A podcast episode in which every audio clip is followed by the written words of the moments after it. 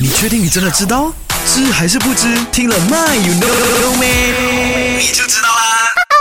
那今天我们一起聊一聊梦游啊哈。那话说正在梦游的人，如果被叫醒的话呢，会发生什么事情？You know or you don't know？这是呢阿健来告诉你啦。所谓的梦游，其实就是一种睡眠障碍。对于大多数梦游症的人来说呢，他们只会进行一些，比如说穿衣服啊，在屋子里走来走去等等简单的活动哈。那如果呢，有些会做饭或是吃东西等等比较复杂的动作，他们在梦游时候会进行的话呢，诶，那他们是少数人啦哈。OK。